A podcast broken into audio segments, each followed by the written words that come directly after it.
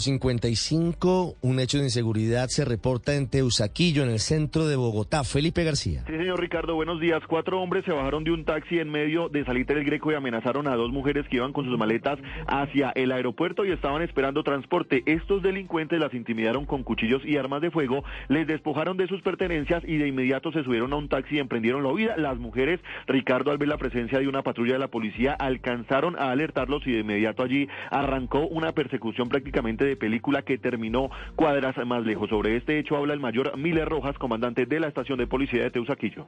A dos femeninas les hurtan sus pertenencias, unos regalos, joyas, eh, elementos como dinero y también sus celulares.